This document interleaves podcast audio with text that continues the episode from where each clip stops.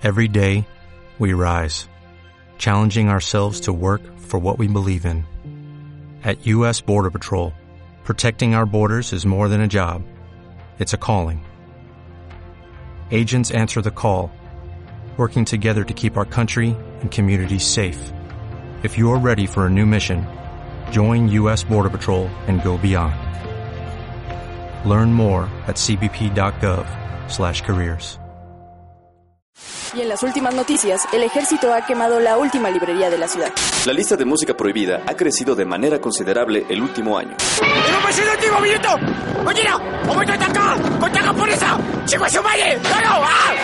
¡Seguimos informando para Freak News! Transmitiendo desde la capital del imperio, Freak Noob News, lo último que queda.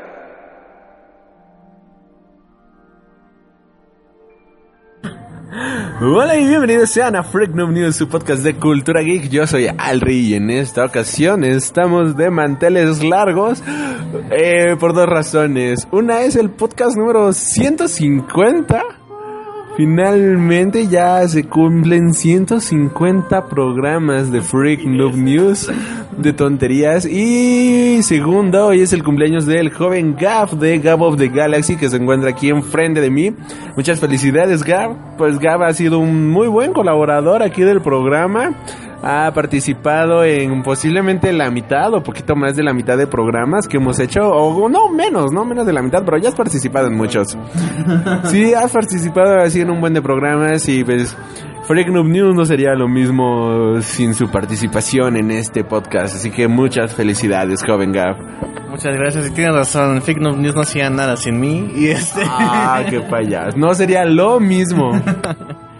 Y pues feliz de estar celebrando tanto mi cumpleaños como 150 programas de Noob News. ¿Quién lo diría? ¿Quién lo pensaría de que llegarían a los 100 o a los 150? También grabamos el 100 juntos, ¿eh? Junto con Melissa y ¿quién más? No me acuerdo. Pero también grabamos el 150 y a ver si para el 200 se repite la hazaña. Sí, Qué chido, ¿eh? No, qué, qué buena onda. Les recordamos nuestras redes sociales a través de Facebook, Tumblr y Twitter. Nos encuentran como Freak Noob News. A través de YouTube nos encuentran como Freak Noob News Channel. Y sin más, comenzamos con las noticias de esta semana. Joven Gav, ¿qué nos traes esta semana? Pues resulta que algo muy bastante... bastante algo muy bastante. Algo muy bastante, ¿no? Es algo emocionante porque resulta que la producción de Godzilla King of Monsters va a rodar algunas escenitas aquí en nuestro país, en el centro histórico.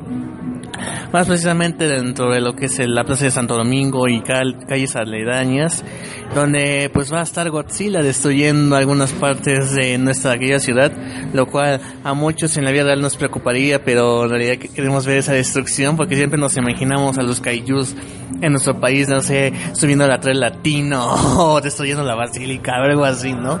Pero eso está, está cool. Hay una plaza aquí en la ciudad llamada Forum Buenavista que tiene una vista hacia la parte centro y sur de la ciudad que se ve genial y yo cuando veo esta vista me imagino a Godzilla literalmente. ¿Cómo se vería Godzilla destruyendo así de fondo acá toda la ciudad? Debe de ser increíble, ¿no? Finalmente se nos va a hacer posible. El rodaje inicia el día de mañana y concluye el día lunes, si no me equivoco. Nada más van a ser tres días.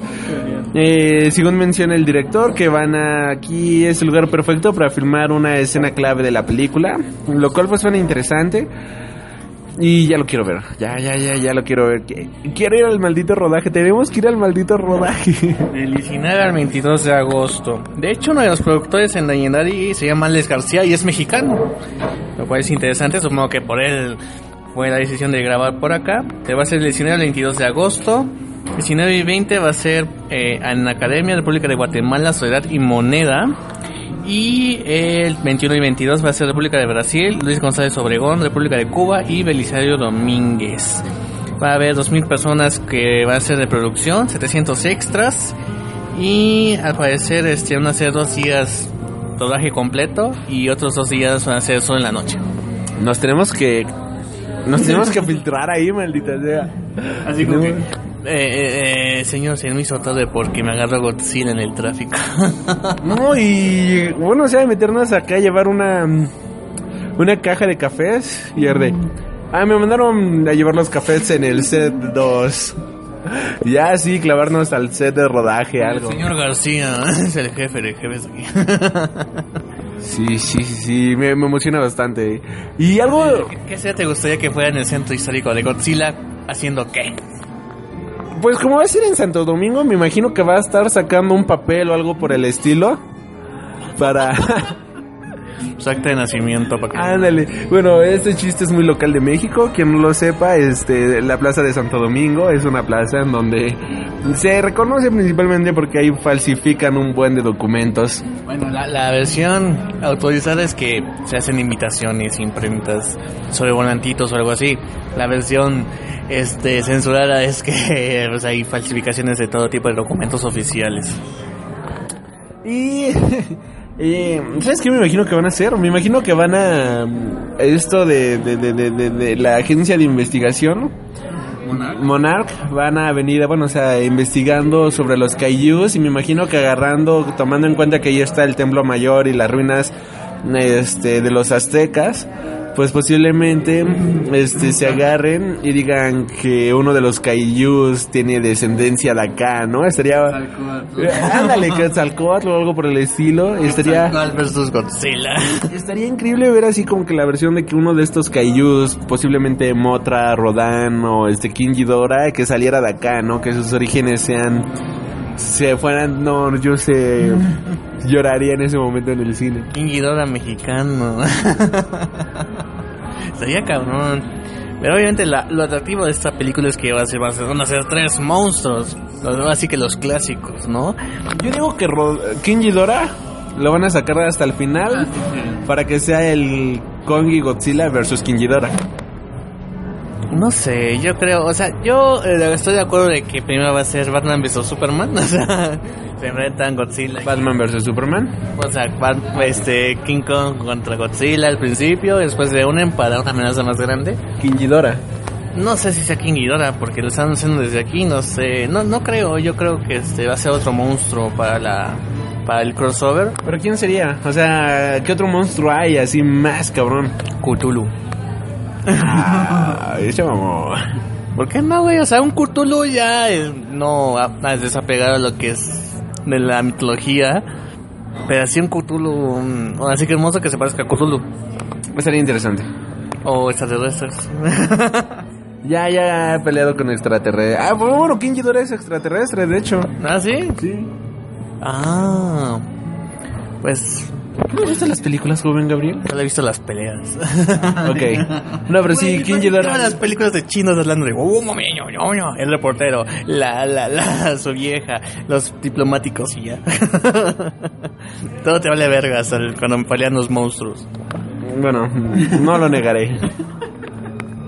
Y, y hablando de Godzilla, también se reveló un nuevo póster de la película animada que va para Netflix. No nos revela nada, pero pues sí, ya tenemos un nuevo avance para esta nueva película y tenemos que hacer podcast de esa película de Godzilla. ¿Te guste o no, joven Gabriel? Ah, sí, se ve, se ve chingona, se ve, se ve boni- muy bonito el Godzilla, un poco cromado. se parece más a Mechagodzilla que a Godzilla. Pero, pues hay que verla, a ver. ¿Es película o es serie? No, va a ser película. Pues fácil la veo, así que fácil la veo. Y continuando con las noticias, el día de hoy tuve la oportunidad de ir al cine a ver la película de Valerian por segunda vez, ahora la vi en IMAX. Eh, para conocer un poquito más de Valerian, los invitamos a escuchar nuestro podcast sobre el tema. Pero el punto es que en la sala eh, IMAX pasaron igual el tráiler de la película, digo, de la serie de televisión de Inhumans. Fui con mi madre a ver la película e incluso mi madre me dijo, wow, se ve muy mala esa película. Y yo de es una serie, mamá, y sí se ve muy mala. Se ve que va a ser malísima.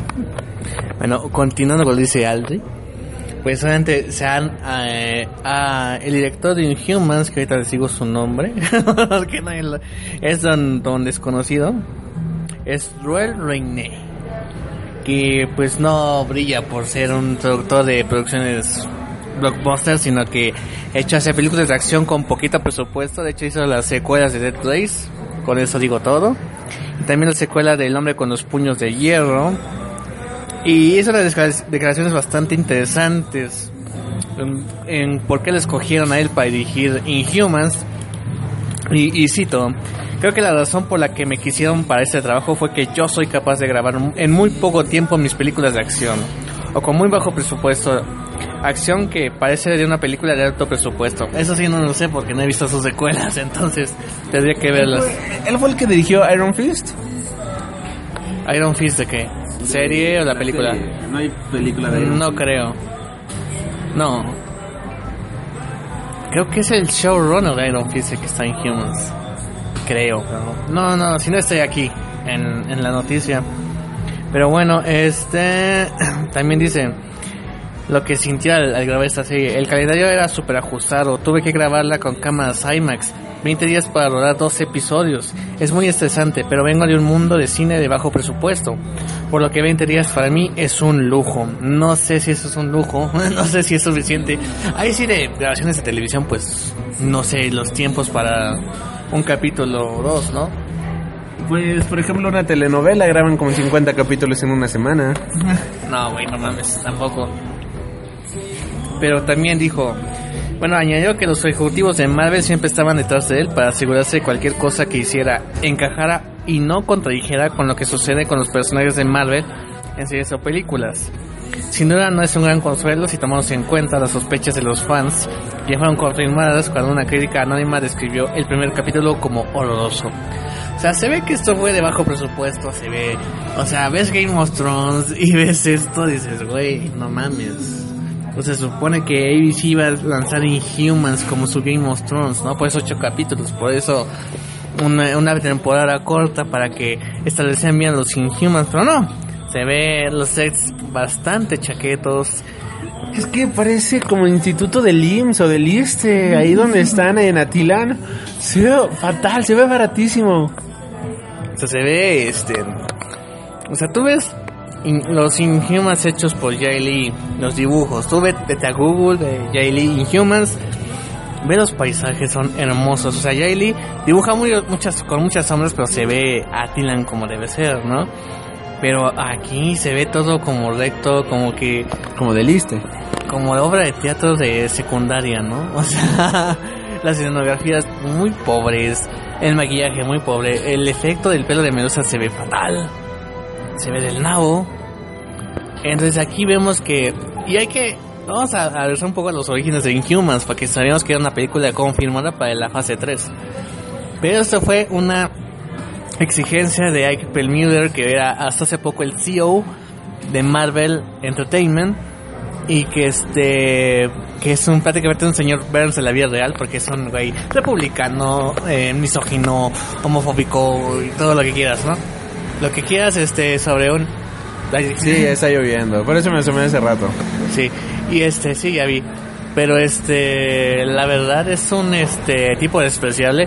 Y él, junto a Mr. X, son los únicos dos fans de Humans. Entonces, es el güey que estaba con- Ah, yo era, me declaro un poquito fan de Black Bolt. de los Inhumans. Pero del no así tal cual, de los Inhumans. Entonces él estaba duro y dale con una película de Inhumans. Entonces Kevin Feige, que era, que era su, que era su jefe, Ike Perlmutter, pues le dijo, está bien, voy a hacer tu película de Inhumans, pero tú me permites hacer una película con un protagonista femenino. Ahí nació Captain Marvel. Entonces... Pero eh, ya tuvimos a Wonder Woman. no, pero No, no es cierto. para Marvel. Pero este, el asunto es que ya se hizo ese trato, pero para el presupuesto de Civil War, que obviamente con los actores que había, ah, era un presupuesto bastante grande. Y Ike Perlmutter también tenía, aparte de todo eso, la fama de ser un pinche tacaño. Pues eh, Page eh, amenazó con, con, de- con este, con renunciar a Marvel Studios. Y ya cuando, obviamente eso ya pasó cuando fue con Disney. Entonces Disney intervino. Entonces el arreglo que puro llega fue que Marvel Studios estaba apartado de Marvel Entertainment. Marvel Studios nada se reporta a Disney y además son muy permisivos con Kevin Feige. O sea, lo que diga el es ley. Y Marvel Entertainment se queda con lo que es cómics y televisión. Entonces Ike Perlmutter se conformó con hacer nada más una serie de Inhumans, pero obviamente como lo que hemos leído y como lo que hemos visto principalmente, pues la serie está muy pobre de producción y hecho a la carrera. Y obviamente con las palabras del director, pues es obviamente más un capricho del CEO que algo que, que realmente estuviera orgánico, ¿no? Porque si se hubieran tomado el tiempo para hacer Inhumans, pudo haber sido una chingonería, ¿no? Pudo ser la, la serie estrella de Marvel, por haberle quitado el, este, el protagonismo a las series en Netflix, ¿no? Pero la verdad se ve muy pobre y, la, y pues nadie tiene ganas de verla. O sea, yo sí la voy a ver, a ver qué tan mal está el asunto. Espero que no tanto. Pero pues se ve que sí va a estar del, del nabo. Y además, este... ¿Crees que lleguemos a ver la épica pelea entre Black Bolt y Hulk? No, porque es, es tele y, y cine, como dije. Marvel está separado de lo que hagan con Marvel es televisión. De hecho, este... Eh, yo te... Yo te, yo te, eh, yo te aseguro que la de Agents of S.H.I.E.L.D., que fue la que inició con esto de que las series están dentro del universo Marvel, el universo cinematográfico, fue sin el permiso de Kevin Feige. O sea, sí, ese güey así como que, ¿cómo? Hay una serie de televisión y está dentro del Marvel Cinematic Universe. Esto fue decisión de, del, de Penn Mueller y de Jeff Lloyd, pero no le pidieron permiso a Kevin Feige. O sea, van a hacer que convivan en ese mismo universo, pero nunca se van a cruzar ni en broma. Por ahora, por todos esos antecedentes que hay choques entre el CEO y Kevin Feige. Y podrían ser personajes muy interesantes en la pantalla grande que podrían convivir sin ningún problema con los Avengers o con los Guardians of the Galaxy, pero los están desperdiciando y ya los echaron a perder de una manera increíble. Sí, o sea, ese es el punto, ¿no? O sea, tenían bastante potencial, pero pues ya la cagaron por andar con prisas, por andar con un pinche berrinche de un ricachón. Y pues obviamente vas a lanzar la primera temporada y va a pasar sin pena ni gloria, creo que más, más, más bien con más pena que gloria. Inhumans, por ejemplo, Agents of S.H.I.E.L.D. se mueve en su... O sea, no, es, no, no esperas tanto de Agents of S.H.I.E.L.D., pero es entretenida. Y, y así está Ghost Rider, y se ve chingón Ghost Rider, más chingón que en las dos películas que hubo. No, no, no, Sí, sí, sí, no, no, no, no, no, no, no. ¿La has visto? ¿La has Sí. visto? Sí, ya lo he visto. Bueno, he visto los videos. pero sí se ve chingón. No, no, no, no, no. Ah, sí, sí, sí. Nada supera el caballo en llamas. Nada, fueron dos segundos, güey. Nada supera eso. no mames. Pero está chingón que no abren el portal con Doctor Strange. Y sin necesidad de aprender. eh, con las cadenas. Pero bueno, no esperas tanto de esa porque es como nivel medio, ¿no? Y aquí están hablando de los Inhumans, seres cósmicos, están en la luna. Pinche madre, los Avengers nunca supieron de su existencia. Pinche madre, los Chitauri no vieron de, de reojo a la, la luna cuando atacaron la Tierra. ¿Dónde estaban los Inhumans cuando estaban en el ataque Chitauri? O sea, hay un montón de inconsistencias que no pueden, que no, eh, eh, que no tiene coherencia cuando metes a los Inhumans que no estaban en la, en la luna todo este tiempo. ¿No? Entonces así como... Es que posiblemente lo justifiquen diciendo de que esos son asuntos de la Tierra y no de la Luna. Ah, está en el trailer de eso, ¿eh? ¿Ah, sí?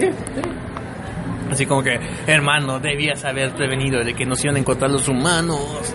Ah, Pinche Bolton de Game of Thrones. Bueno, la verdad, este, sí, es que hay más. Está, está 70% confirmado que va a ser una serie muy malita. Va a ser peor que Iron Fist. Por ejemplo, Iron Fist se veía que tenía varo, que sí había producción. Aquí no. Y hay un par de capítulos rescatables de Iron Fist. O sea, los hay, no hay que negarlo. Pero de Inhumans va a haber capítulos rescatables. Ahí está la cuestión, muchacho. De hecho, el propio director de la serie, el showrunner, dijo, vi el tráiler y a mí tampoco me gustó. Yo de, ¿really? Que dice que no le gustó cómo hicieron el montaje del tráiler que hacen ver mal a la serie. Yo de, ya, ni cómo ayudarte, muchacho. Estás excavando para abajo. Es como de Melissa McCarthy cuando vio el trailer de Ghostbusters dijo, no entendí. Pero no se veía tan culero como esto, mi chavo, no.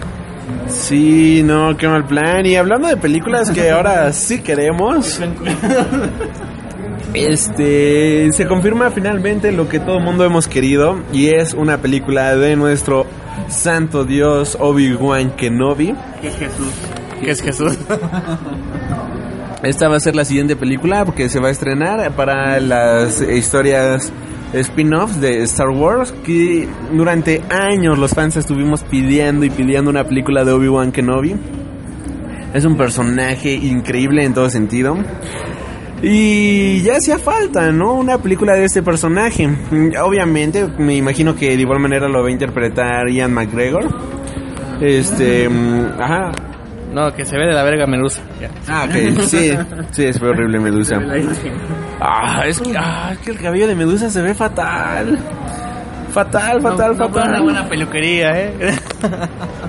No, eh, leí un comentario en Rotten Tomatoes, la página en inglés, que dice, habiendo tantos transvestis, y bueno, o sea, tantos así tra- como transvestis, estilistas, drag queens, y le pidieron a la peor hacer su peluca. Yo de chale, sí. Y bueno, o sea, este... Obi-Wan Kenobi obviamente es uno de los personajes emblemas de Star Wars. Finalmente va a tener su película. Yo estoy hypeado. Y de hecho, amaría que fuera una trilogía. ¿Y sabes qué me gustaría ver? La pelea final entre Darth Maul y Obi-Wan Kenobi en una de estas películas. Pero ya pasó, ¿no? En Rebels. No, o sea, ya pasó en Rebels, pero ahora lo quiero ver en live action. No creo, porque ya... Ya, este... Ya está en continuidad esa pelea en Rebels, entonces no creo. Tampoco creo que sea una trilogía, pero... Me pueden dar una buena película de Obi-Wan Kenobi. Ahora sí es al, al actor original. Es lo más rescatable de las precuelas, Ivan McGregor. La verdad fue el, el personaje menos dañado en las precuelas.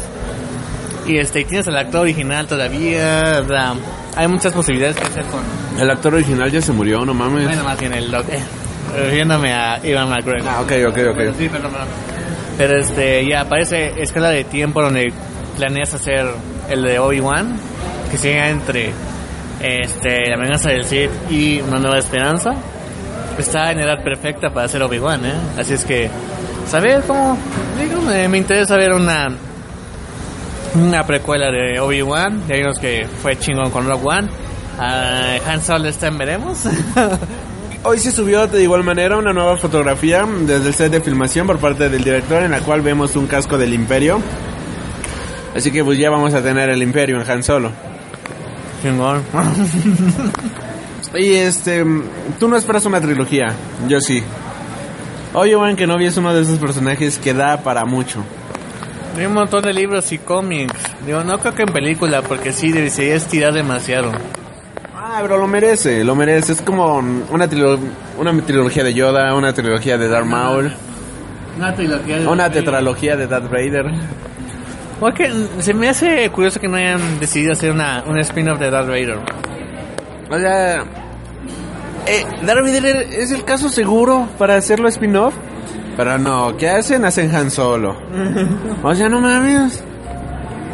Sí, o sea, yo creo que una película de Darth Vader, o sea, si por unos segundos de Darth Vader te emocionaste en Rock One, imagínate una puta película donde él sea el protagonista, de ver, por ejemplo, la, la, la historia de Vader's Down, estaría chingoncísima esa escena donde se está ya con el, con su nave y se chinga a todos los que están alrededor, no mames, sería chingoncísimo. Y tiene muy buenas historias. Por ejemplo, hay igual una historia en la que narra un soldado cómo él sobrevive como a los tipos campos de concentración de Darth Vader. Porque a él no le gustan los esclavos, porque él es este, él ya fue esclavo una vez. Y entonces es por eso que este es conocido que Darth Vader nunca deja esclavos ni nada por el estilo. Y así que narra como a este cómic, igual publicado por Panini, Sí, eso me suena a Trump. Ah, ok, ok. Y bueno, este cómic igual publicado por Panini Comics aquí en México narra la historia de esta persona, cómo logra escapar de este lugar a donde pues todos iban a la muerte segura.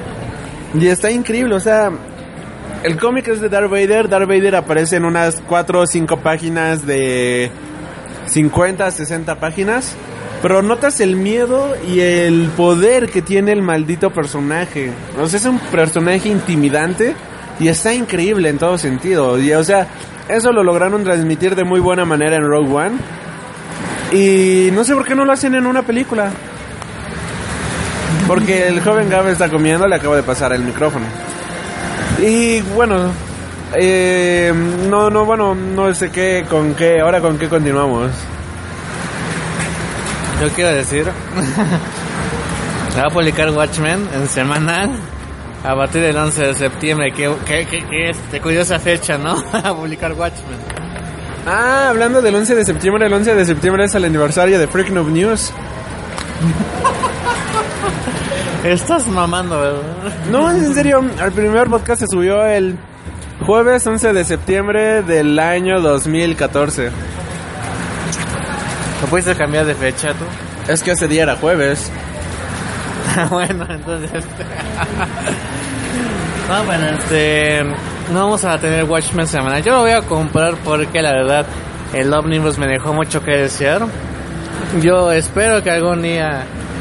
Supongo que después del semana a semana. A, animar a sacar Watchmen en un hardcover. Eso es lo que yo deseo que un, Watchmen en hardcover pasadura todo bonito para para este, adornar el librero bien chingón. Yo tengo el Deluxe Edition, pero la versión gringa. Con los sketches, el diseño de las portadas y todo eso, de 10. Sí, pero hay que pensar en el público mexicano, español. Puede ser ser una buena una buena manera de, de, publicar Watchmen, a ver qué pasa. Realmente preparando todo para The Bottom, The Bottom, The Bottom. ¿Estás consciente que The Bottom va a llegar aquí en México como dentro de dos años? Ya cuando haya, haya habido otro reboot de alguna de DC. Puede ser. es lo que tengo miedo. O sea, DC ya está muy atrasado. Luego el Mystery Pack. Y sus cosas de Liverpool. O sea, DC no está muy bien que digamos en México. DC México. DC México no es por eso. DC no está muy bien en lo que es México la verdad está muy este muy abandonado no sé cuál fue la, la propuesta en sí no sé qué, qué, qué beneficio traería sacar para suscriptores a diferencia de cuatro meses los tomos y luego que en Samos puede haber una preventa en donde vas a apartar tu cómic para después los recogerlo o sea, es muy confuso lo que están tratando. Es una tontería eso de apartar. O sea, si fuera una tienda americana, te lo creo, bueno O sea, no sé, como fantástico de comixado. Suscripción que tienes tu suscripción, te la creo, ¿no? Pero esto de que ya estés pagando para un cómic que no vas a recibir en ese momento, sino que lo vas a recibir ya cuando haya salido bien a la venta, es como que pues mejor voy cuando ya haya salido bien a la venta, no mames. Cuando tenga Don Chucho el de las revistas. Sí, o sea, para, para que esperar me puedes ir a tal Sambor, luego va, de ese, va a haber un revoltijo, créeme. Va a haber un revoltijo con esas suscripciones. ¿Sabes que lo malo que va a haber mucha acaparamiento? Puede ser, no sé. No estoy muy seguro, pero si habrá caso de acaparamiento. Va a haber gente que va a querer su cómic en español y no va a poder comprarlo, no sé. Así se me hace que, no sé, no sé, te digo, no entiendo cuál es la mercadotecnia dentro de la mercadotecnia de todo este proceso que ha ido con decir de la suscripción de ser un poco muy cerrados en cuanto a las publicaciones. No entiendo de qué carajos, o sea, cuál es el beneficio meta de esto. Digo que ya van a dejar la licencia. O sea, yo, yo ya lo veo como que algo súper cantado. Si hubiera sido así, lo hubieran publicado luego, luego. No se hubieran esperado. ¿El perder la licencia? Definiendo que si van a perder la licencia pronto, se hubieran apresurar a publicar de en lugar de aplazarlo.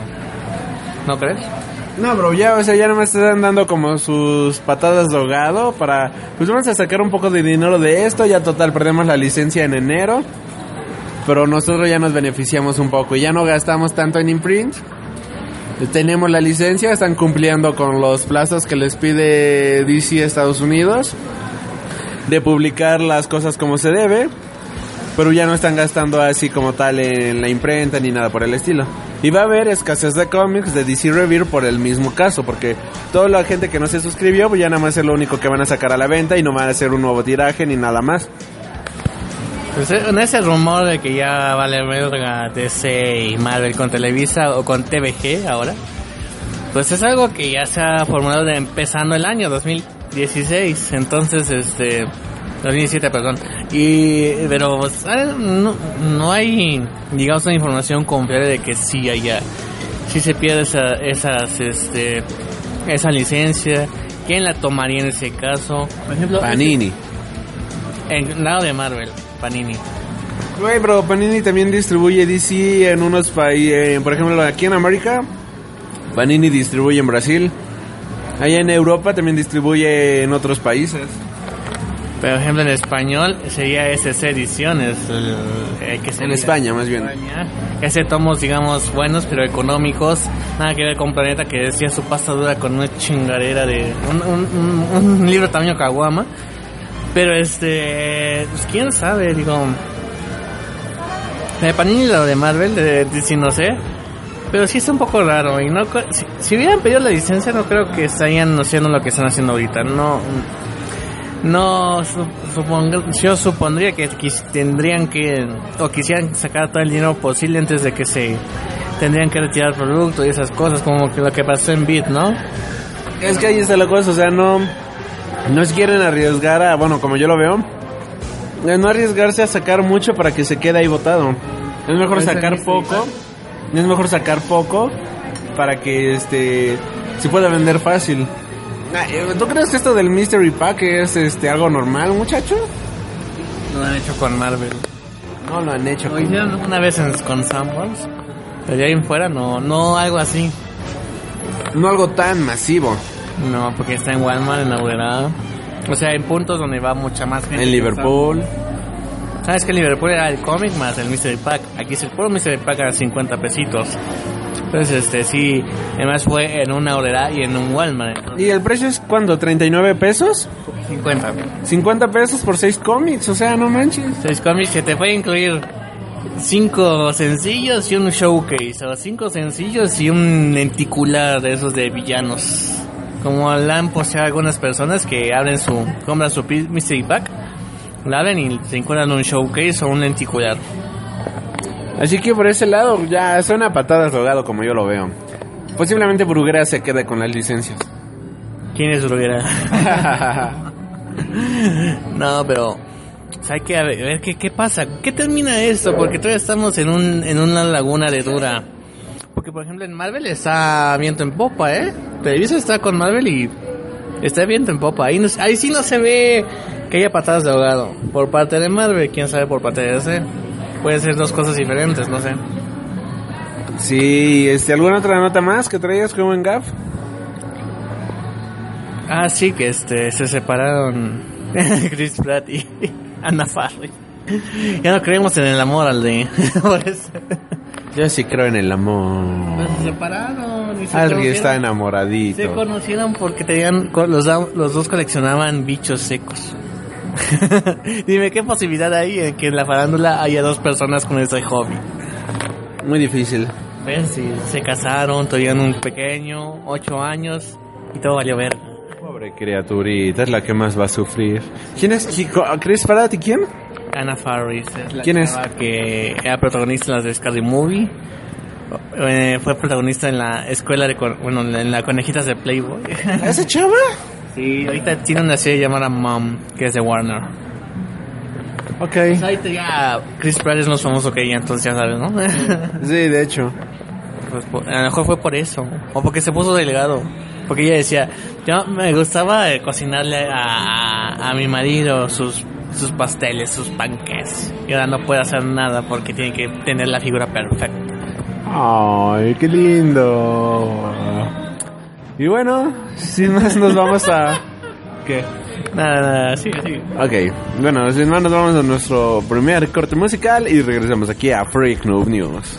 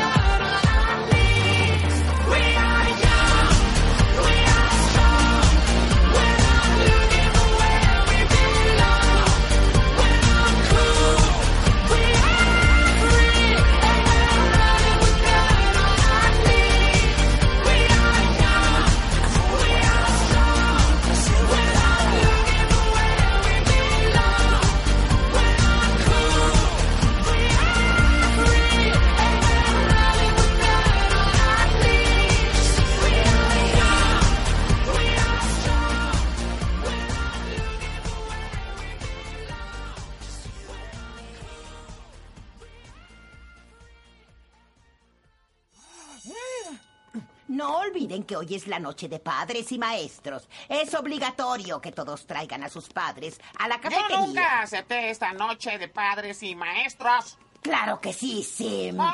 ¡Miente! ¡Miente! Ja. Y regresamos aquí al Freak Noob News Podcast. El No. 150 podcast. Completamente improvisado, maldita sea. Porque se me olvidó que ya era el 150.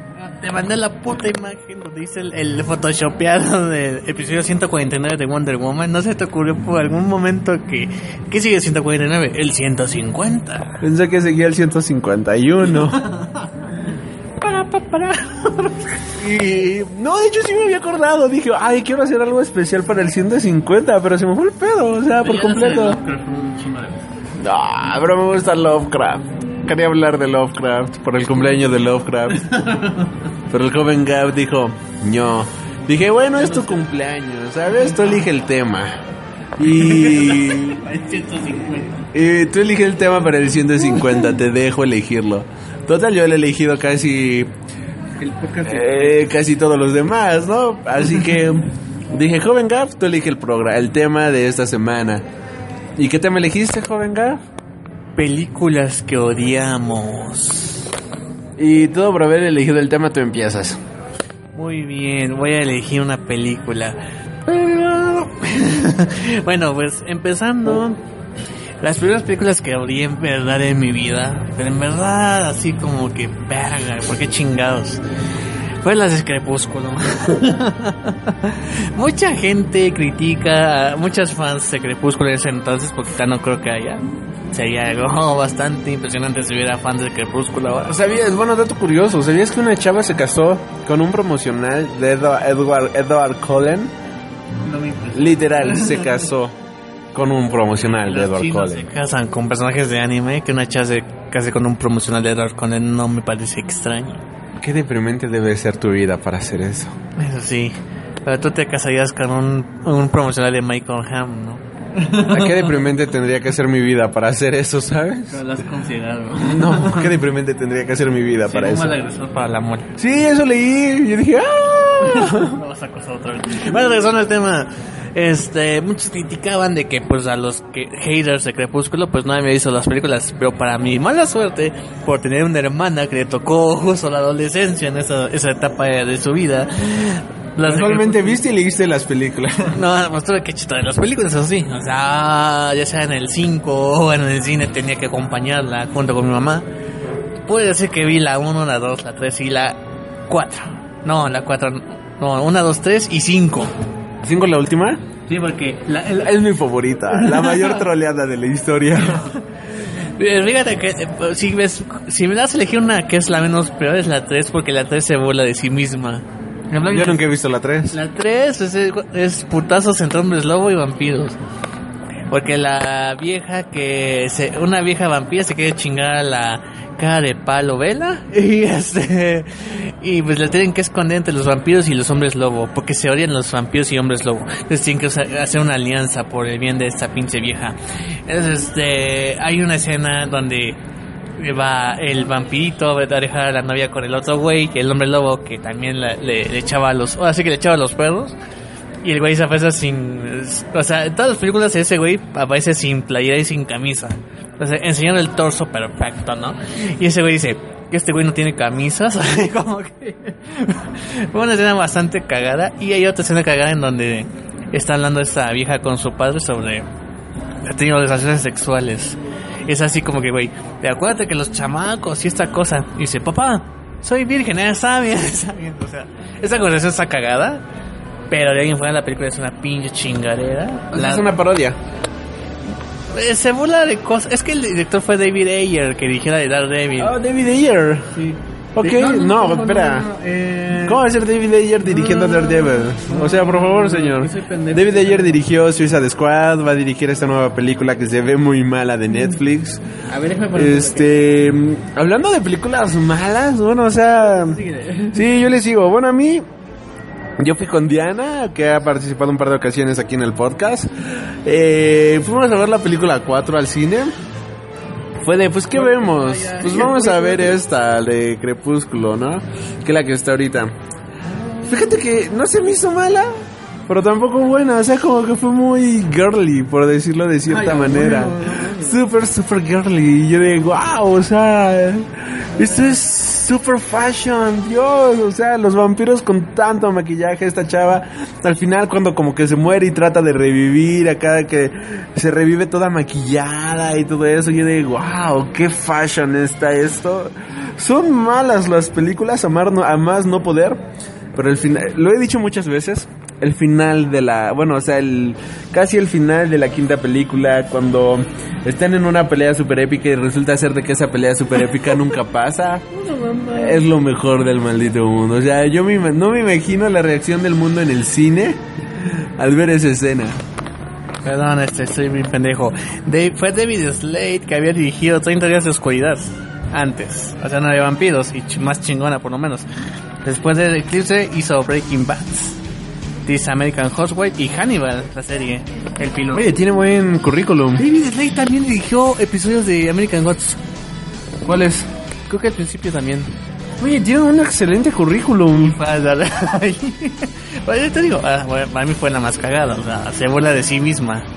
Con toda la intención de director, así como que pensaron para los güeyes que tienen que ir con las viejas a ver esas películas. La, la 4 es donde coge, ¿no? Y o sea, la luna de miel y el embarazo que hacemos ensaya con los colmillotes. Qué, qué horror, ¿por qué existe esa maldita sea? En las 5 te digo así, neta, lo que... la, la pelea final está hasta cagada. Dices, no mames, se murió este cabrón, no mames, se murió este güey. ¿Qué va a pasar, no? Y ya dice, dice que es un sueño. Yo me paré, tenía una gorra y dije, no mames. Y todos en el cine, no mames.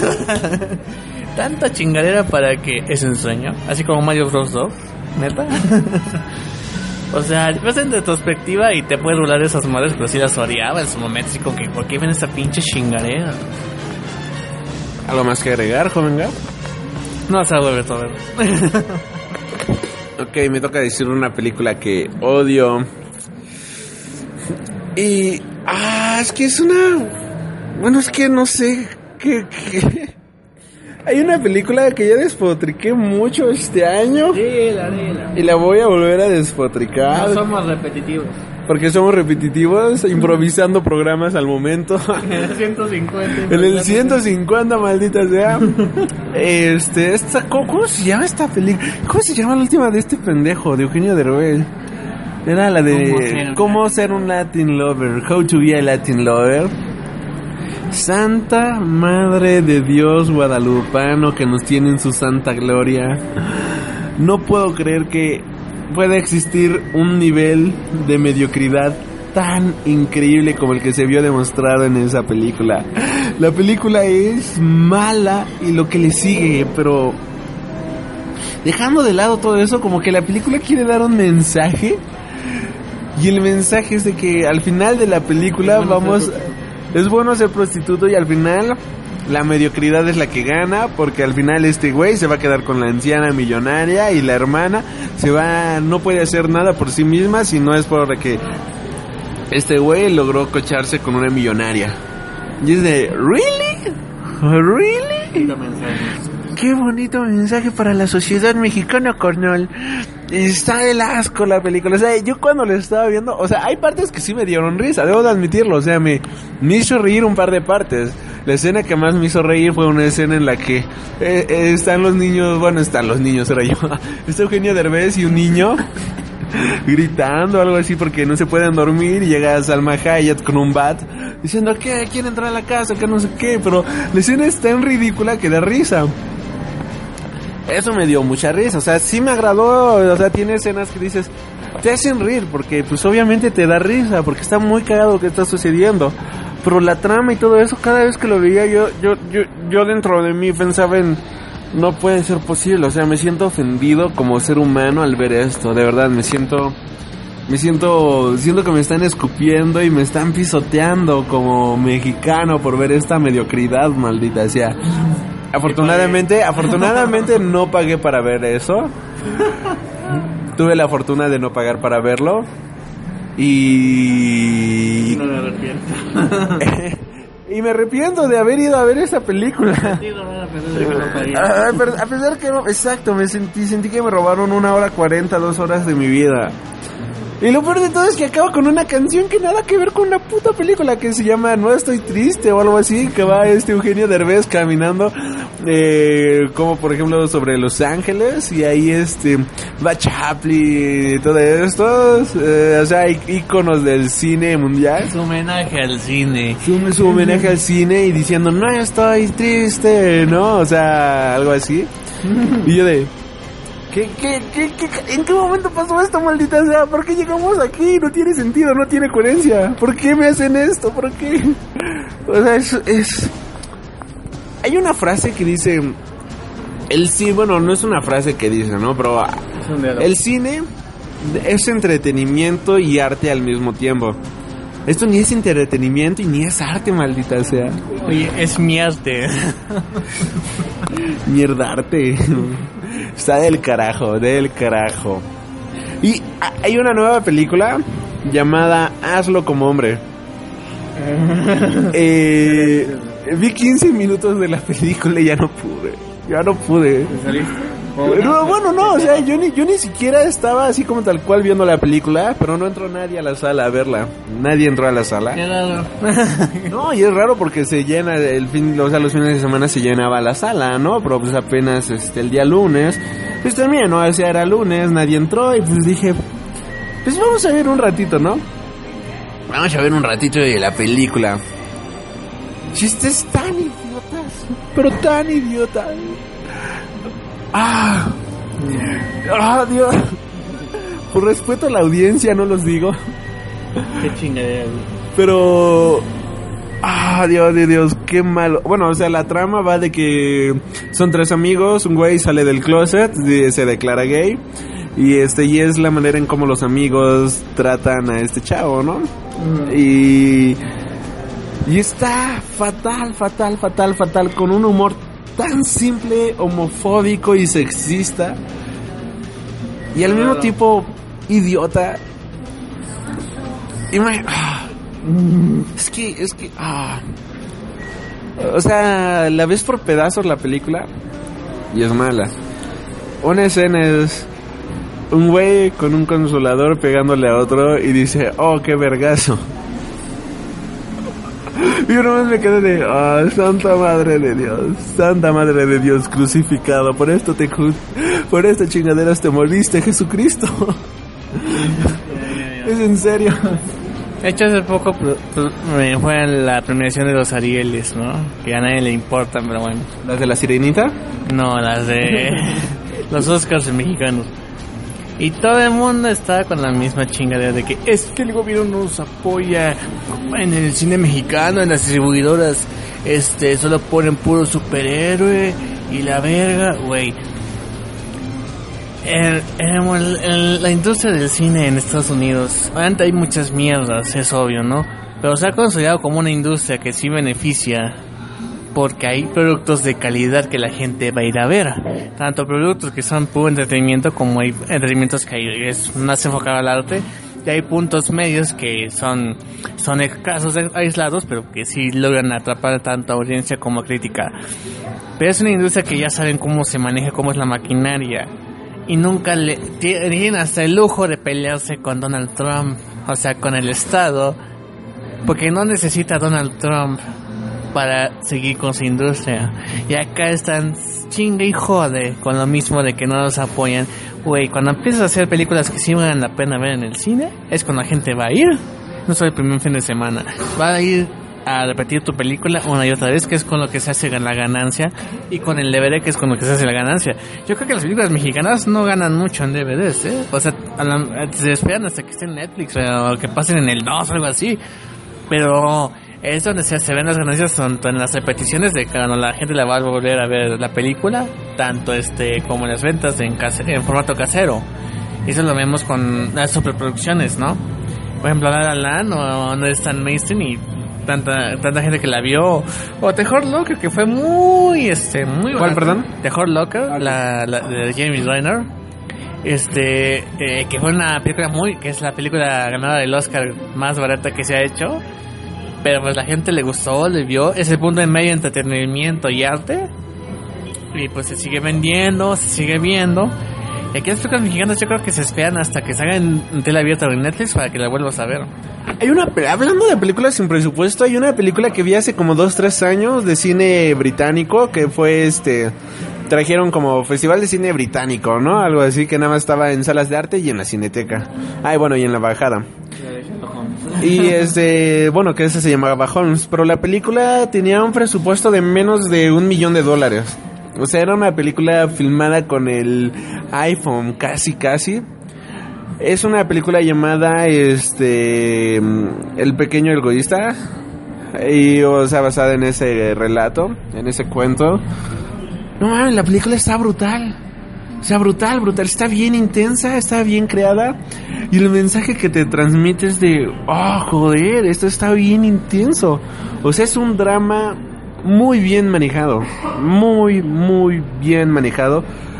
Eh, hay dos, tres locaciones. O sea, es una película con un presupuesto súper limitado. Pero bien hecha. O sea, hay cinco actores, hay este tres locaciones. Pero ves la historia y lo que te transmite es de wow, wow, wow, wow. Oye, relájate un poco, esto está bien intenso. Y lo hicieron con tres pesitos.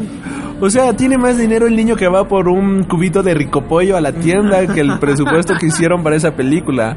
Y ahora estas producciones mexicanas con seamos honestos, tienen un buen presupuesto. O sea, no tienen mal presupuesto. O sea, lo que hacen está bien de cierta manera. Lo que, este, ¿cómo se llama?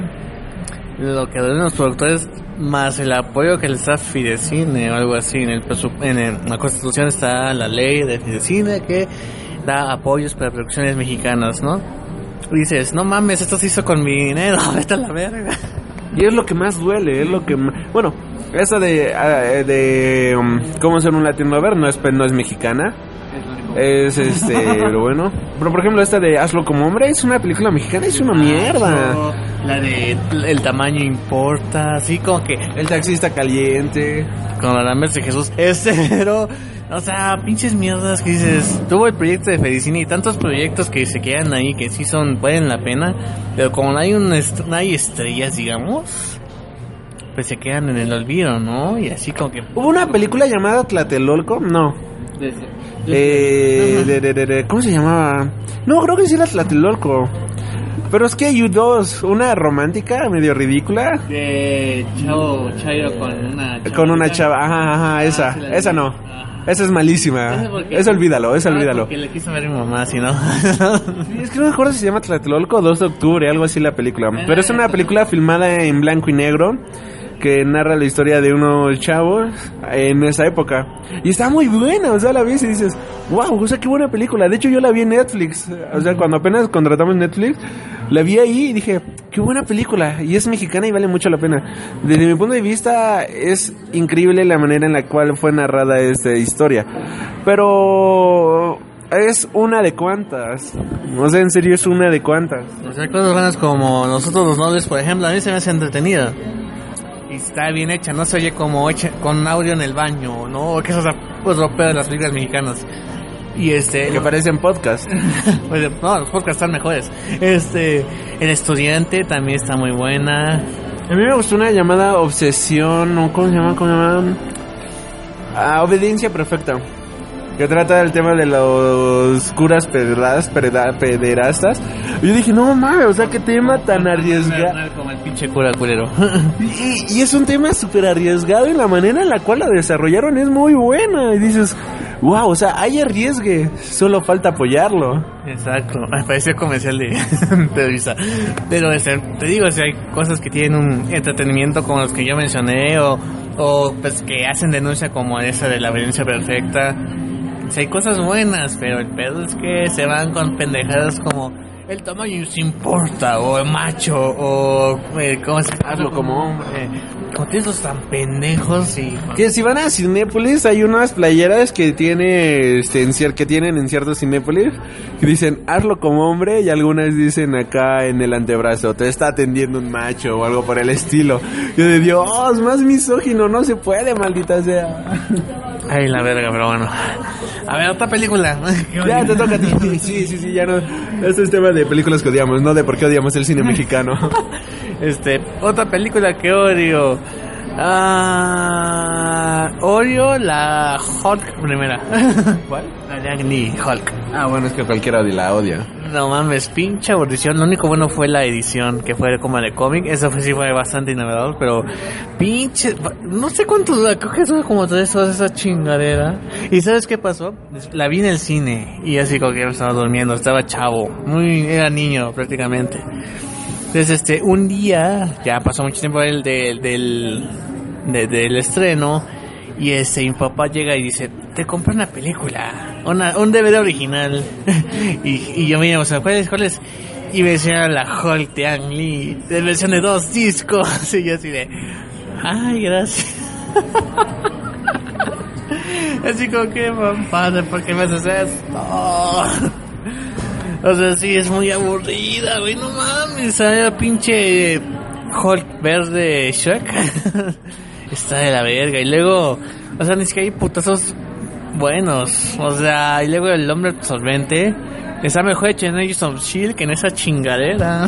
No mames. De esa película, yo me acuerdo que por ese entonces igual conseguimos una película, pero vieja de Hulk, de las series de televisión, y era muy buena. Era excelente la película, y a mí me gustaba demasiado. Luego llegó esta película de Ang Lee y es de, ay Dios, qué mierda. O sea, se me hizo mala desde el inicio.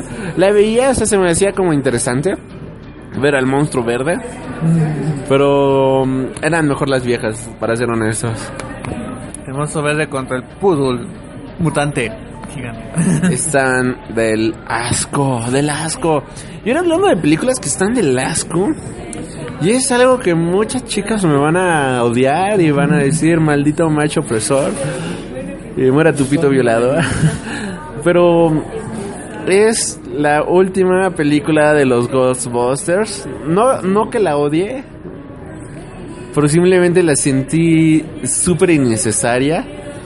Es algo que nunca debió de haber ocurrido. No sé por qué ocurrió.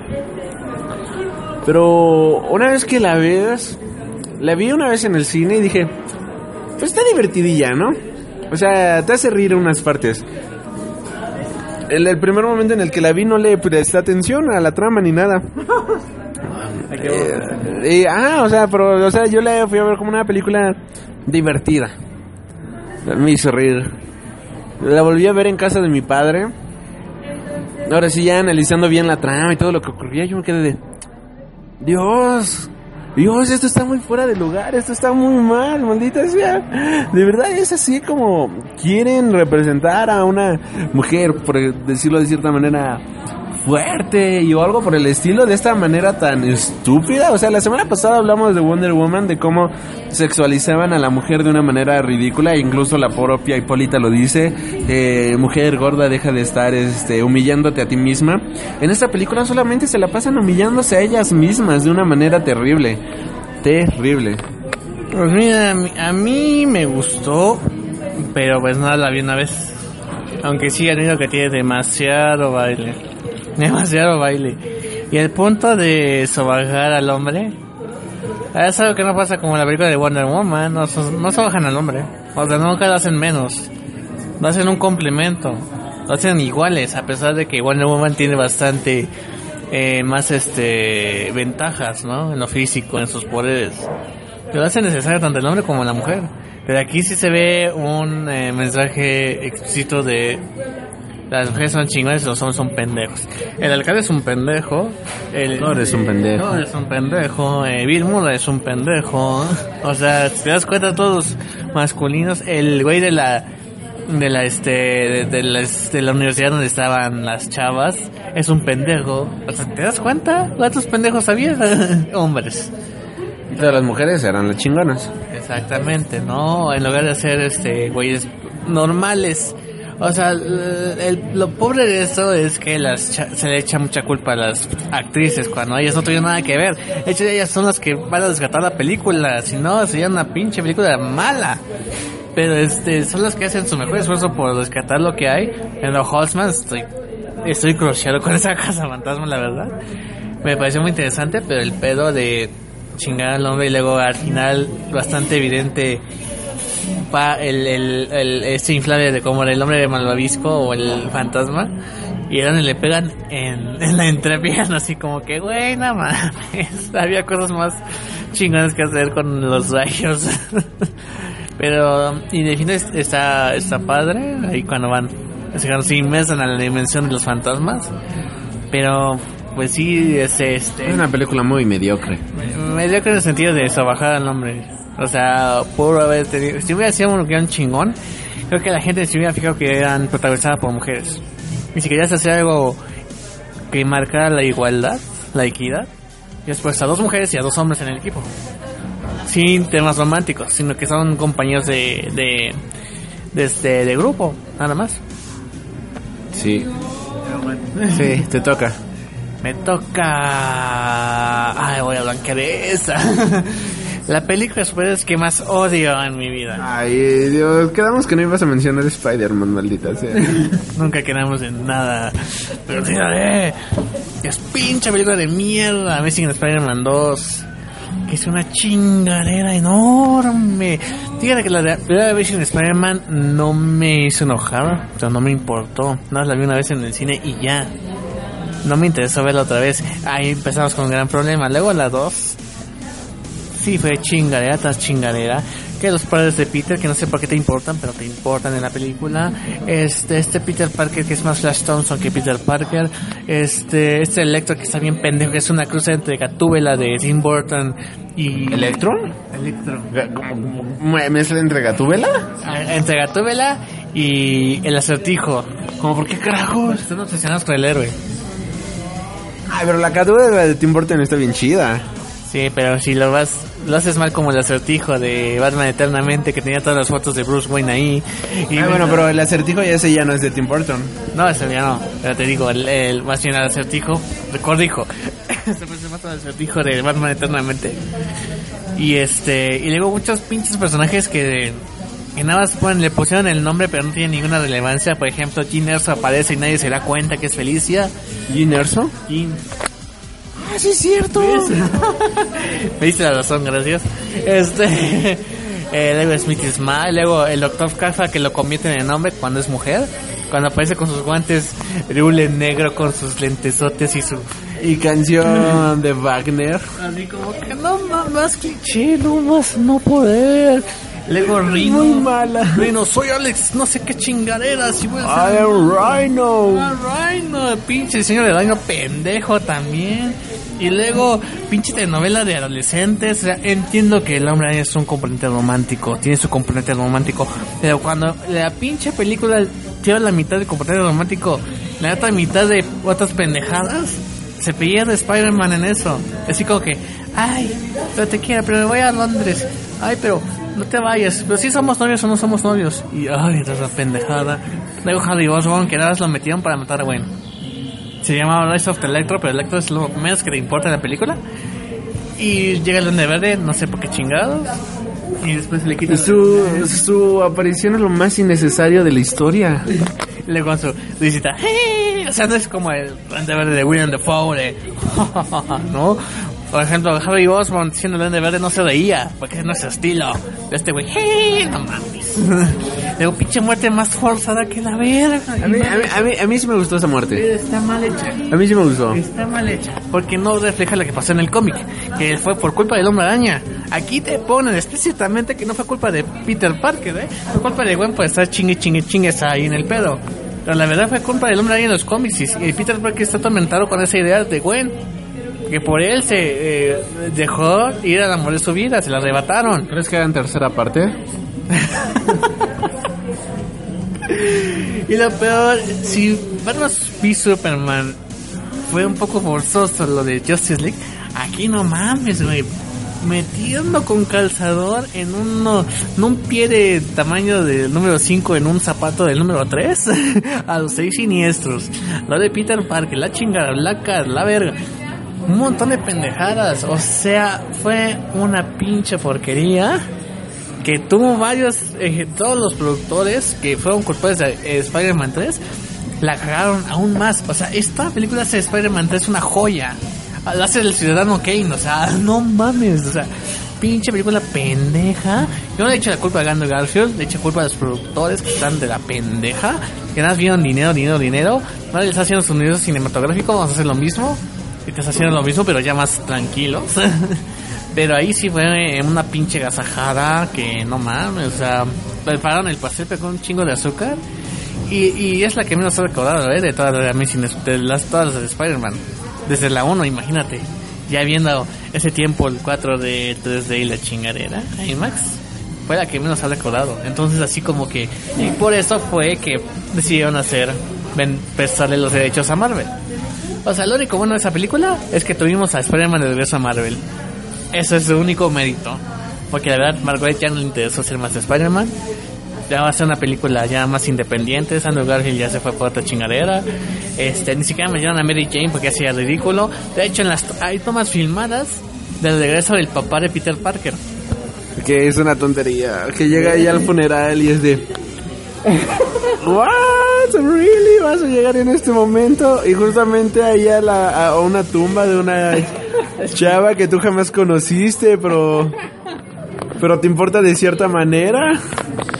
Y luego cómo crearon a Electro, güey, así como que se cayó las anguilas, luego un piano, luego ese, un cuadro que sabe arriba, luego unos muebles.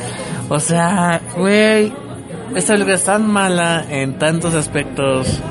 A mí me gustó mucho la música de la película.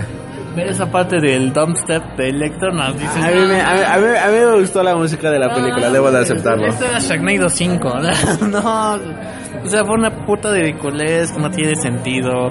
Vea, me hizo que me cayera gordo Spider-Man. ¿En qué puto momento de mi infancia cuando empecé a ser fan de Spidey hubiera pensado que me caería gorda una película de Spider-Man? Que la, quisi- que la odiara a tal punto. Nunca, güey. Y estos pendejos encargados de hacer eso. No solo conmigo, con mucha gente, ¿eh? Y la verdad, pues, pues sí es la que más odio del género superior. Sé que hay peores, lo sé, sé que hay peores. Pero la que yo más odio es esta. Wow. wow, ese ha sido mucho hate por el día de hoy. Este. Bueno, continuando un poquito con el hate. Hay una película que. Que es como si estuviera igual hecha por Eugenio Derbez. Pero hecha ahora por un gringo. Jackie Chill. ¿Eh? Jackie Chill. Sí. La película. Igual, nunca la acabé de ver. O sea, apenas la estaba viendo y, y es que todas las películas que hace este ¿cómo se llama este imbécil? Adam Sandler. Casi todo lo que hace Adam Sandler es una patada en los huevos. O sea, ya sabes que vas a ver mierda. Pero no crees que vaya a ser tan malo. O sea, dices, puede, puede ser que tenga un poquito de redención. Mucha gente está yendo a verla. Vamos a ver qué tal, ¿no? O sea, no puede ser realmente algo tan mediocre. Eh, Agarras, pones la película y te sorprende la cantidad de mierda que puede salir de la mente de ese hombre. Las actuaciones son mediocres, la historia es mediocre. Sale Eugenio Derbez haciéndolo de, de un güey que quiere contestar al, al travesti de Adam Sandler. y, objeti eh, y este, haciendo estereotipo al mexicano. Ah, estereotipos de mexicanos con Eugenio Derbez. ¿En dónde se ha visto eso? Nunca, muchacho. Pues llega a pasar, ¿no? y luego este Al Pacino. no mames. Al Pacino haciendo de Al Pacino con coca, metafetamina, eh, mm, marihuana, así todo en un cóctel y se lo echó y vámonos a casa de Jackie Chan. Ah, Está de la mierda la película. Es, es un insulto a la sociedad humana. Y cuando digo un insulto a la, a la humanidad, es que me cae que si. O sea, ¿te imaginas que una raza inteligente viniera a la Tierra y diga: A ver, vamos a ver parte de su cultura carnal. A ver qué, qué saben estos vatos? Es lo que pasó con Ultron, vio esa película y dices, no mames, la humanidad tiene que morir, güey. Con razón, Ultron llegó a esa maldita decisión de la extinción. Es que en serio, es insoportable. Solo hay una película que me gusta de Adam Sandler. Se llama El Hijo del Diablo o algo así. Es una mamá, es una ridiculez la película, pero es muy divertida porque sale Adam Sandler haciéndola de haci- haciéndola de Hijo del Diablo, pero es un retrasado mental. O sea, no se tiene que esforzar en lo más mínimo el pobre hombre. Y es muy divertido, o sea, es muy divertida la trama. Para mí la última película entretenida fue la de la de fútbol. ¿La de cuál? Golpe bajo. El fútbol americano. No, no, la, no me acuerdo de esa.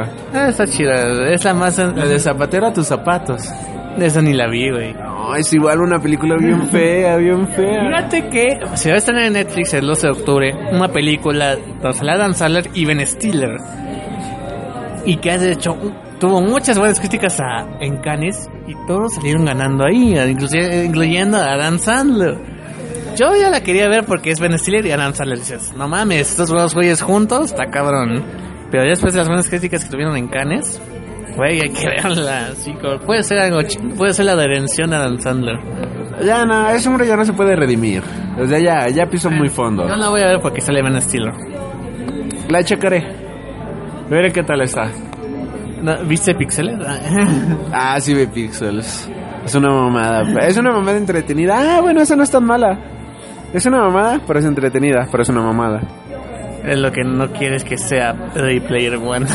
Ah, no, no, no, cállate, cállate, cállate. No, no, no, no, no, no. No creo que eso llegue a ser Ready Player One. No, no, aparte tenemos a Steven Spielberg. Ha hecho buenas cosas. Tenemos a John Williams haciendo la musiquita. No, ya no va a ser. ¿Ya no? ¿Ahora quién va a ser? Ah, bueno, pero todavía es bueno. Aunque eh, eh, la mitad de esa película va a ser puro puro soundtrack, no va a ser score. la canción de Pac-Man. Este, a ver, otra película que me dio mucho fue la de Ghost Rider, Spirit of Vengeance.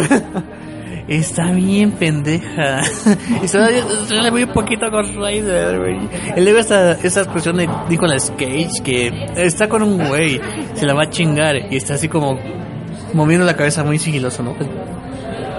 de un lado al otro. Dice, no, es que dije a los directores que las víboras antes de atacar, pues mueven la cabeza así de un lado al otro. Y pues la aceptaron en mi, en mi, en el guion, ¿no? Hasta sale Idris Elba, así como que, ¿qué pedo? Como un este protector del cristianismo la chingadera. Pero sí, está muy pendeja sobre un niño. Una oportunidad desperdiciada. O, ni- o sea, o sea, se veía chingona. Pero se ve chingona el Ghost Rider, pero se está pen pendeja. 15 minutos de Ghost Rider contra mi hora 40 de película, así como que no, no conviene. No, y la historia es malísima. A mí me gusta visualmente. Debo de admitir que me gusta visualmente la película. Espérate, es que eh, los directores es como los hermanos Rousseau, pero mueven más un chingo la cámara. Y luego dicen que... también- No, no, no los compares con los hermanos no, no, Russo. no, eso digo, pero más peor porque mueven un chingo de cámara sin razón alguna. O sea, ellos tienen su técnica para saber en qué momento hay que tener cámara en mano, en qué momento hay que tener cámara en fija. Por ejemplo, la pelea de Civil War es cámara en fija. Las peleas de, de Bucky, de mano a mano, son en cámara, con cámara en mano. Estos güeyes nada más se hicieron a los pendejos. Y de hecho, estaba, estaban presumiendo que van a de un coche con sus patines y están con la cámara ahí. Ah, agarrarse con, con, con una mano del, del coche y luego con la otra tienen la cámara así como que a ver qué, qué pasa, ¿no? Como, estás con tu celular, ¿no? Así como bien pendejo el asunto, o sea... Por ejemplo, hablando de tomas de cámaras, acabo de ver Baby Driver. No sé si tú ya la viste. El, el movimiento de cámaras y todo eso está increíble. Es buenísimo en todo sentido. Lo ves y es espectacular. O sea, te encanta porque todo va acorde a lo que está pasando. En Ghost Rider es de... Really, nigga? Really? Aquí es de... ¿Qué mierda está pasando en esto? Sí, la verdad, así como que, ¿qué verga está pasando? ¿Qué- ¿Por qué Ghost Rider está así? ¿Por qué se convierte en azul? ¿Por qué está todo rojo? ¿Por qué el niño echa flamas de su boca? ¿Por qué la mamá actúa así? ¿Por qué este güey no? ¿Por qué le debe de importar un carajo para empezar? ¿Qué? ¿Si el huevo se libra mi alma? No, pues no creo, no, ni madre. Si luego que se pone azul, y nada más Ghost Rider con 5 minutos de... No, 2 minutos de azul en el día, y ya. La persecución al final con, con coches y moto dura 5 minutos al final. Es lo único bueno. O sea, sí que hay un caballo en llamas. En la 1 hay un caballo en llamas y eso está bien chido. Pero ahí se veía que la querían hacer bien. Aquí es al puro pendejo. En la 1 lo intentaron, ¿no? O sea, lo quisieron intentar. Salió mal, pero quisieron intentarlo. Aquí está lo pendejo. Como Inhumans. Ahora, bueno, ya cambiando de tema, hay una película que al joven Gab le gustan. Yo solamente he visto una en el cine. ¿Eh? ¿Es de coches? No, no es de coches. No, es de robots gigantes. Pacífico, No mames. No, y este. Vi la película pasada en el año 2014 llamada Transformers, este. The Age of Extinction. La de, la, la- Nunca había pensado con tanto énfasis quererme salir de la sala de cine. Solamente porque iba acompañado no me salí. Después me enteré de que iba fui con mi madre a ver la película y me dijo, "Ah, ¿y en serio te gustó la película?" Y yo de no. De hecho, yo me quedé solamente porque pensé que a ti te estaba gustando. y mi mamá me dijo, ¿qué? ¿Es en serio? Yo no, yo nada más no me salí porque pensé que a ti te estaba gustando. Y yo de, no, no, no, no. Es una de las peores películas que he visto en mi vida, en mi maldita vida. Visualmente es buena, tiene muy buenos visuales, o sea, es espectacular lo visual. los La- las escenas de acción son buenas. Pero es una película de tres horas con una historia mediocre que no te lleva hacia ningún lado. Tú quieres ver a los malditos robots cabalgando en robots dinosaurios, cosa que solamente ocurre durante uno o dos minutos de la película. Y no te lleva hacia ningún lado. La película se vuelve aburrida, la película se vuelve pesada. Y dices, ah, no puedo creer que esto sea una de las franquicias más taquilleras contemporáneamente. Así que es mediocre, mediocre ver Transformers. De hecho, acaba de salir Transformers 5. The Last Night. El joven Gav obviamente la fue a ver. Yo dije, la quiero ver en IMAX. No se me dio verla. Ya no creo verla, honestamente. Pero sí, están asquerosas las películas. Asquerosas poco, asqueroso y lo que le sigue. Mira, para mí la más peorcita es la 2. Ahí es donde digo, no mames. Hay chistes que ya no aguanto. La 3 fue la primera que vi en 4D, esto muy chingona. La 4 me gustó. Y la 5 ya la sentí un poco cansada la primera mitad. Y la segunda está más chingona, pero sí la lloró bastante el 4D. Si no fuera por el 4D, yo creo que ya la sentiría muy cansada. Entonces, este, pues a lo mejor ya. Y se supone que es la última de Michael Bay, la 5. Pero tiene pero para continuar. O sea, está, está la escena en los créditos. Que está para. ¿Spoiler? Ajá. Muy bien. ¿Te acuerdas de Unicron? No. Bueno, Unicron es un planeta que es un Transformer. Pues resulta que los humanos estamos en Unicron.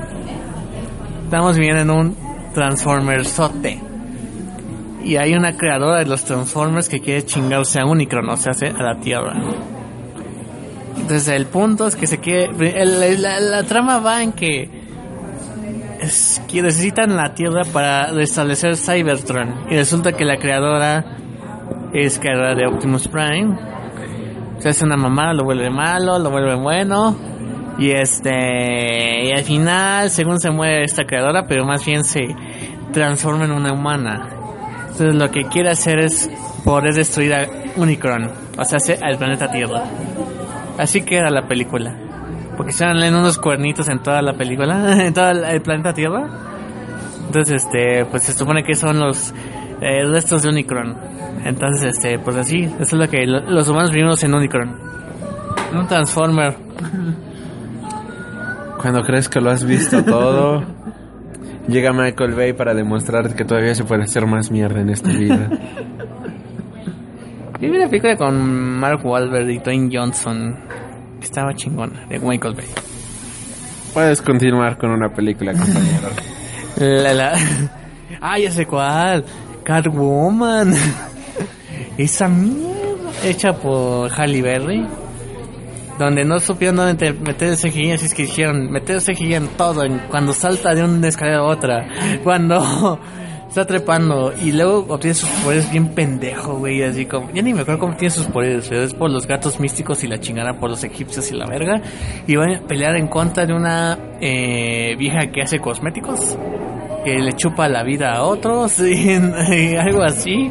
Y después es una pelea al último súper genérica que no tiene nada que ver. Luego Catwoman sexualizada pero no bien hecho. o sea, obviamente una, una mamada. O sea, Halle Berry se sintió la más chingona por haber ganado el Oscar y la verga. Dijo, voy a hacer mi propia franquicia. Y valió verga. Y eso ocasionó que X-Men 3 fue una mierda porque quiso... por querer redimirse de esa mamada, dijo, pues sí le entro, pero pues que Tormenta tenga más importancia en, el, en la historia, ¿no? Y pasó a chingar X-Men 3.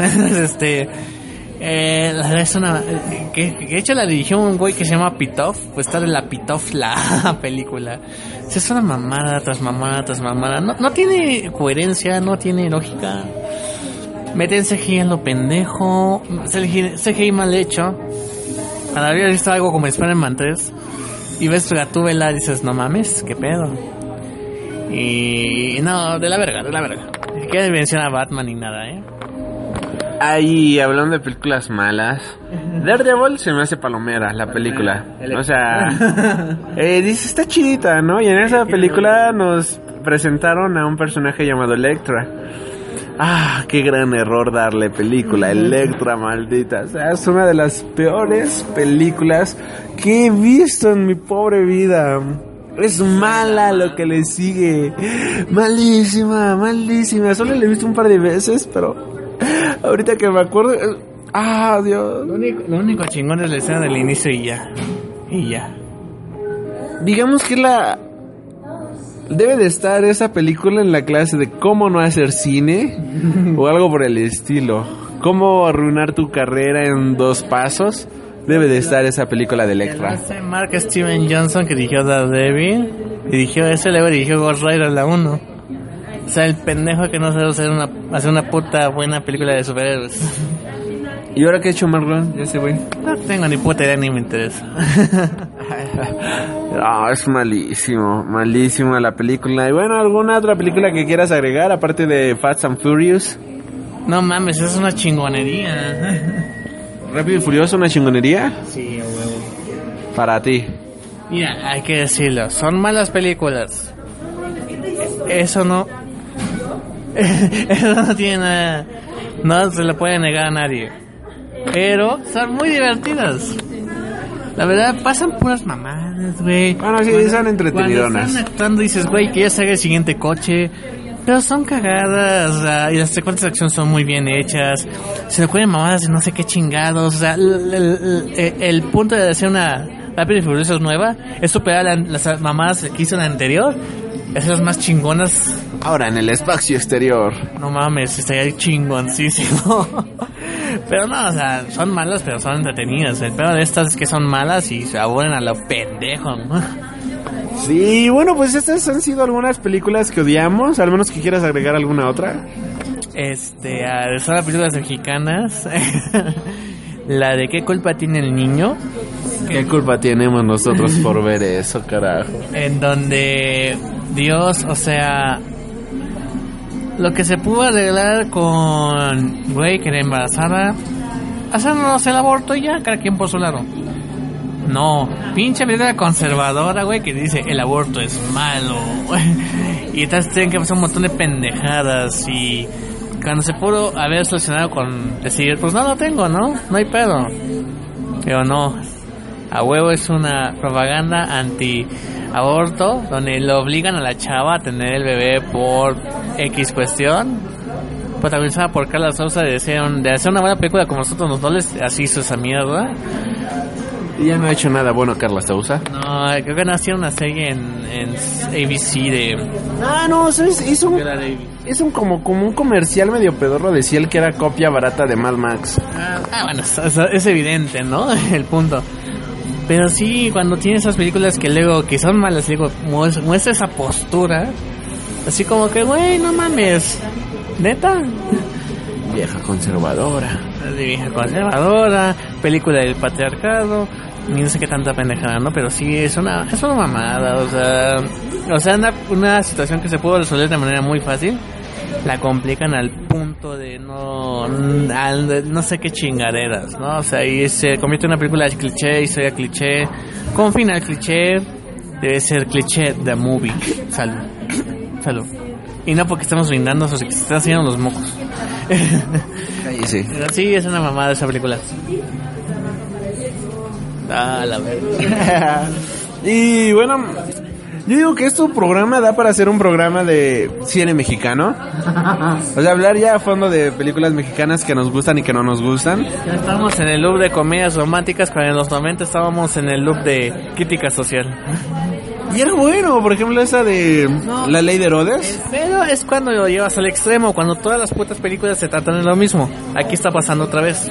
Por eso hay que hablar de ese tema en un futuro no muy lejano, porque lo más seguro es que el siguiente podcast sea de los defensores, que ya se estrena el día de mañana. Los Vengadores, si, lo- si los Vengadores son los Beatles, los defensores son los Ramones. Las Rolingas. No, los Ramones, ya dijo el creador. ¿Ah, sí? Yeah. No, y aparte me encanta el look que tienen eh, los pósters super punk, eh, la- lo amo. Como los muchachos de... ¿Cómo se llama esa pinche? Ay, ¿cómo es esa película de banditas? Ah, ya, ya, este, la guerra de... Una de la de Nueva York, ¿no? Pandillas de Nueva York. Eh, no, no, no, es... ¿No? ¿Cuál?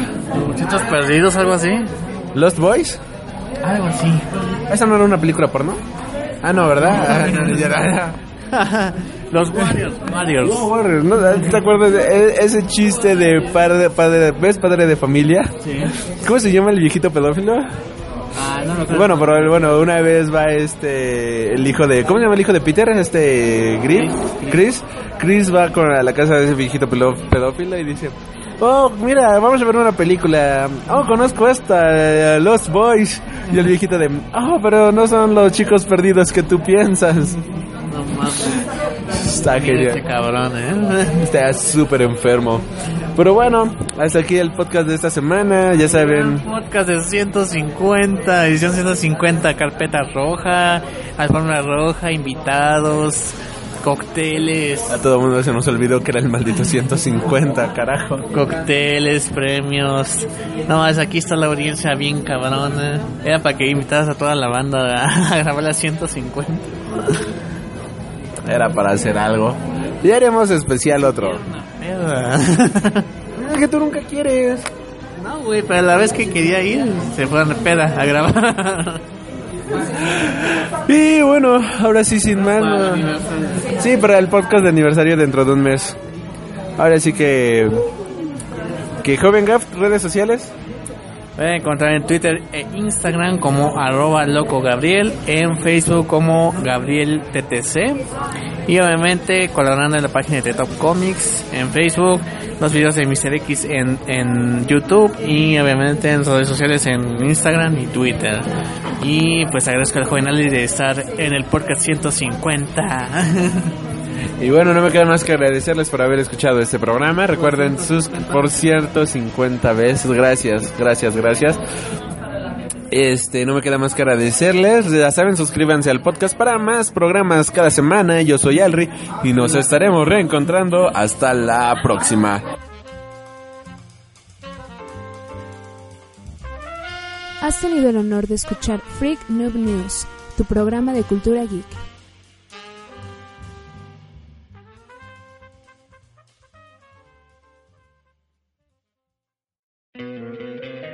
¿No te encantaría tener 100 dólares extra en tu bolsillo?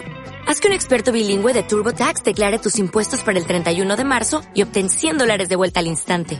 Porque no importa cuáles hayan sido tus logros del año pasado, TurboTax hace que cuenten. Obtén 100 dólares de vuelta y tus impuestos con 100% de precisión. Solo con Intuit TurboTax. Debes declarar para el 31 de marzo. Crédito solo aplicable al costo de la presentación federal con TurboTax Full Service. Oferta sujeta a cambios o cancelación en cualquier momento.